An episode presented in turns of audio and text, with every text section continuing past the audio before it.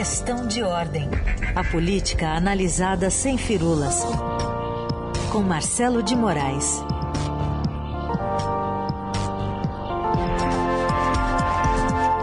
Fala Marcelo, bom dia.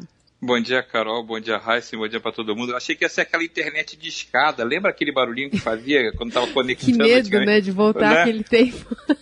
voltar aquele tempo que a gente ficava esperando aquele sinalzinho, apareceu o sinal de semáforo ali, naquela bolinha verde ali, dizendo que a conexão estava tava feita que o mundo parou ontem, né? Ficamos no, no, apagão digital. Algumas redes sociais não, não tiveram o mesmo problema, então deu para, pelo menos, o pessoal que estava muito na fissura ficar no Twitter, né? Deu para ficar numas outras ali que, que ainda ainda estavam fazendo, uh, ainda estavam tendo fluxo normal, né? Mas olha, o negócio foi, voltamos ao, ao século passado, né, gente? E como é que se faz política é, em 2021 sem WhatsApp, sem Instagram? O tete a tete voltou a funcionar?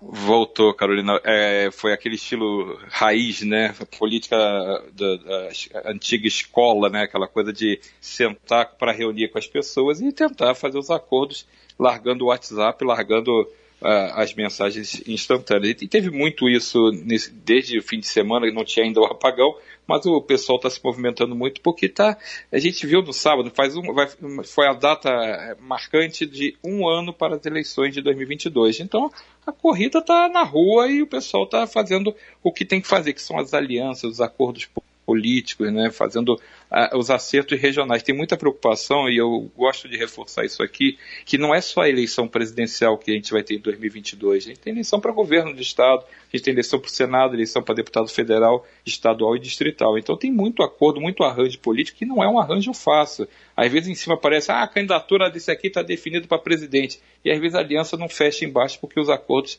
são muito é, peculiares em cada estado, em cada cidade. Então, às vezes, para amarrar dá um trabalho danado.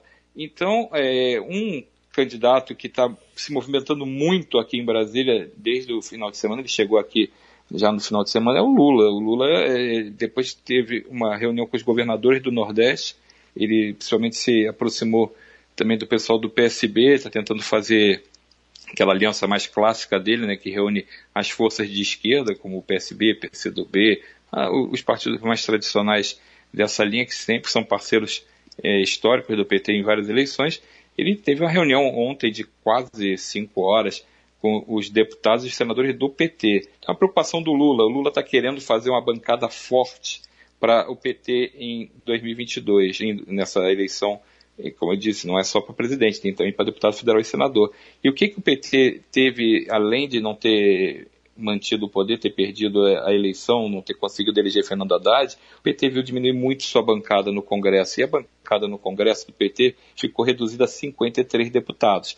É o pior número que o PT teve desde a sua expansão, né? O PT chegou a ter mais de 100 deputados no auge do governo Lula. Então há uma necessidade e uma, um diagnóstico feito pelo comando da, do partido que é preciso ampliar essa bancada até para dar sustentação política caso Lula seja eleito. Então, já há uma, uma dinâmica sendo montada para que, se o, o, PT conseguir vencer, ele tem que pensar como é que ele vai governar, como é que ele vai conseguir administrar o Congresso. Então, há um, uma campanha muito forte de Lula para convencer, não precisa convencer, não, que a turma já está bem inclinada a isso, mas para garantir que governadores atuais do partido saiam como candidatos ao Senado. Lembrando que nessa eleição senadores são, só tem uma vaga para o Senado, né? Cada quatro anos você tem eleição para o Senado, numa elege dois terços, na outra elege um terço. Então ano que vem vai ser esse terço. Então tem só 27 vagas para serem renovadas no Senado. Então o, tem pelo menos três governadores do PT que devem sair candidatos ao Senado, reforçando essa história da bancada. Então o Lula está aqui correndo solto aqui em Brasília, fazendo além dessas conversas vai ter conversa com o Gilberto Kassab, presidente nacional do, PS, do, do, PSD, vai ter conversa com a bancada do MDB. Então, tem o, o, o ex-presidente está eh, liderando as pesquisas e quer se movimentar para ampliar a aliança. Mas não é só ele que está conversando aqui em Brasília, viu? Muito bem, é, tem o próprio dono do poder atualmente. Aliás, é. antes eu só, ontem eu fiquei preocupado com o tio do Zap, porque deve ter sido um, um, um problema até de saúde mental ficar tanto tempo sem poder passar fake news. Mas, você sabe que teve muita teoria conspiratória entre eles, né? Os, ah, é? bolsonar, os bolsonaristas acharam que era uma grande, uma grande manobra das redes sociais, da, das ah, grandes redes, né, para é, é, silenciar a turma toda, para não ter para não ter mais do, espaço. Então é, é, aquela coisa, paranoia, paranoia, né? Não é uma conspiração né? mundial, então, para atingir é. uma pessoa. Exato. Bom, mas o presidente Bolsonaro também está né, buscando um, um, novo partido, está é, se aproximando até de um acordo com o PP. Os dois olham para o centro, né? Tanto Lula quanto Bolsonaro. Sem dúvida, é isso. A gente falou do Lula e tem o outro principal candidato até o momento na, na disputa, nas pesquisas, pelo menos é isso que está sendo visto, né? Lula de um lado e Bolsonaro do outro. O presidente Bolsonaro está precisando de um partido. Ele não tem partido ainda desde que ele saiu do PSL. Tentou criar Aliança pelo Brasil, não, não nasceu, não deu certo, não houve é, tração para o partido engrenar e ele precisa de uma legenda. E hoje ele conseguiu, ele tem nesses últimos dias, tem, ele tem conseguido ampliar as conversas o progressista do PP, que é o partido do ministro da Casa Civil, Ciro Nogueira, ele é o presidente nacional do partido, só que tem um encaixe que não está dando ainda o, o 100% de liga. Qual o problema? Bolsonaro quer controlar, se não controlar todos os diretórios, se não controlar o comando nacional, ele quer ter pelo menos um espaço para controlar diretórios que ele considera estratégicos, ou seja, Rio de Janeiro, por onde Bolsonaro disputa sempre, né? E Distrito Federal, talvez São Paulo. Então, os, os claro que os integrantes do PP desses estados não querem abrir mão do seu, do seu, do comando, por mais que queiram apoiar Bolsonaro, por mais que queiram receber o presidente dentro do partido, que é realmente um, um puxador de votos, eles não querem abrir mão de, das suas paróquias, né? não querem abrir mão do poder regional. Então esse é o encaixe que está faltando é, da liga dentro do progressista para que Bolsonaro possa entrar finalmente no partido. Só que uma resistência muito grande que havia dentro do progressista começou a cair. O presidente da Câmara, Arthur Lira, que é do PP, do Progressistas, ele era contra a filiação justamente por causa dessa, desse risco de Bolsonaro e os bolsonaristas tentarem ocupar esses cargos principais nos comandos regionais. Arthur Lira retirou o veto dele, né? disse que não é problema, não é obstáculo, disse que o partido, a imensa maioria dos filiados do partido, gostaria de ter Bolsonaro, Bolsonaro como um dos integrantes da legenda, então não vai ser ele que vai colocar dificuldades. Isso a gente sabe que é assim agora que ninguém é, ainda colocou o pé na, no diretório de ninguém. Na hora que começar a ter essa discussão, aí a conversa pode ser diferente. Mas de qualquer jeito, o Bolsonaro está se movendo, ele está tendo essas conversas cada vez mais profundas com o Ciro Nogueira para conseguir amarrar essa filiação dele e do grupo político dele, que é grande, que deve. Ele, hoje o PSL, que é o partido que elegeu o Bolsonaro, tem 54 deputados. Desses 54 deputados, uns 20 pelo menos são ligados, ao, claramente ligados ao bolsonarismo e devem acompanhar o presidente para onde ele for. Se ele for progressista, se ele for para o Patriota, se ele for para o PTB, onde ele for, eles vão seguir certamente. Então, esse grupo do Bolsonaro está só esperando ele dar o rumo para ir atrás e é um movimento importante porque define qual o tamanho da, da, de tempo de televisão que Bolsonaro vai ter, de televisão e rádio que Bolsonaro vai ter, qual o fundo partidário que Bolsonaro vai ter também para disputar a campanha. Então é importante. E que palanques né, ele poderá ter também em potencial nas eleições e em cada estado. Né? Então isso é importante. É um, um movimento que é central para a gente saber o, o, que vai acontecer. E como você disse, Raíssa, é, Bolsonaro mirando no centro, atrás da turma do PP, que são os principais integrantes do Centrão, né, o partido, o maior partido do Centrão, e Lula também mirando no MDB, mirando no Kassab, que é a turma ali do miolo também, para não ser aquela aliança só de esquerda, ser uma aliança também de centro-esquerda ou de centro para poder abrir o, o, leque entre os eleitores. Então, todo mundo mirando no centro do, dos partidos políticos. Aliás, hoje na coluna do Estadão, ainda sobre Arthur Lira, tem a notícia de que ele vem também azeitando aos poucos o seu diálogo com o PT. É, é, é, vai de um é lado ao outro, né? É isso. É um é trânsito. É, essa flexibilidade a gente chamava antigamente aqui em Brasília, era político bambu conforme o vento soprava, o bambu ia para lá, conforme o vento soprava, o bambu vinha para cá. Então a turma tá ali, é tipo assim, vamos, não, deixa o Bolsonaro entrar. Mas se o Lula estiver ganhando, e vamos Desde lembrar que eu fique que, na presidência é da isso. Câmara, não é isso? É, e vamos lembrar que, por exemplo, Arthur Lira é um político de Alagoas. E no Nordeste, Lula tem muito espaço, Lula é muito popular. Então, é, é, é complexo para os políticos de uma determinada região, onde tem um candidato muito forte, apoiar hum. outro. Então, é esse, esse balé, né, essa dança política, vai ser feita até o último minuto. Então, não é incomum que um candidato entre num partido e acabe não tendo o apoio desse partido.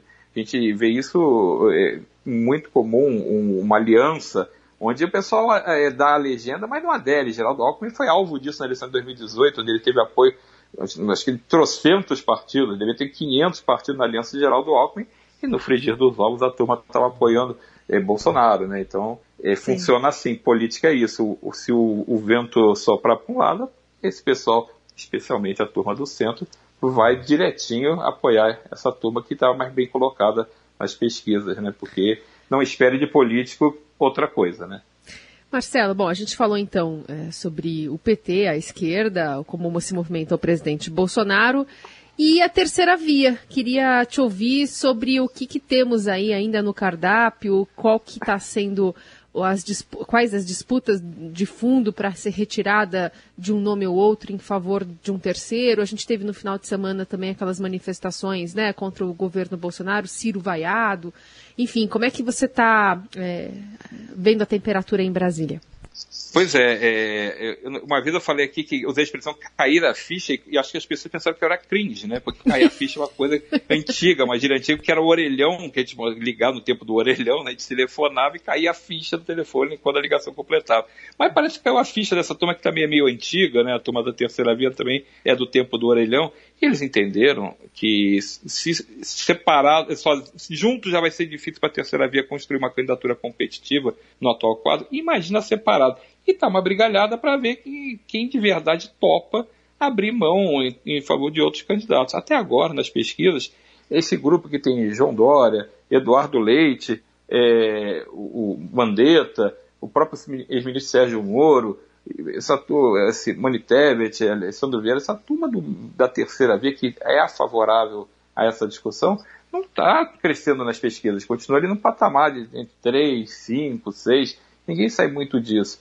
E o que seria o melhorzinho dessa turma, se é que dá para considerar como terceira via, é o Ciro Gomes, também não, não decola. E como você disse, Carol, essas manifestações do fim de semana, no sábado, teve um, é, é, uma hostilidade grande a Ciro Gomes em São Paulo durante o ato na Avenida Paulista. Os partidos mais à esquerda não perdoaram as críticas que Ciro Gomes tem feito ao PT e vaiaram. Houve o, o, o, presidente do PDT, Carlos Lupe, disse que houve uma tentativa de agressão por parte de militantes que estavam usando a camisa do PT. Então, clima pesado. E não foi só Ciro Gomes que foi vaiado. Paulinho da Força, que é o principal líder do Solidariedade, que é uma dessas forças de centro, também foi vaiado durante a manifestação, durante os atos. Então, isso aí dificulta muito esse amplo leque. E essas conversas entre esses pré-candidatos não conseguem evoluir por conta disso, que ninguém está afim de verdade de abrir mão. A gente teve ontem à noite, numa entrevista para para Veja, para Veja, para Clarice Oliveira da Veja, o João Dória admitindo que pode abrir mão da candidatura dele em nome dessa unidade da terceira via.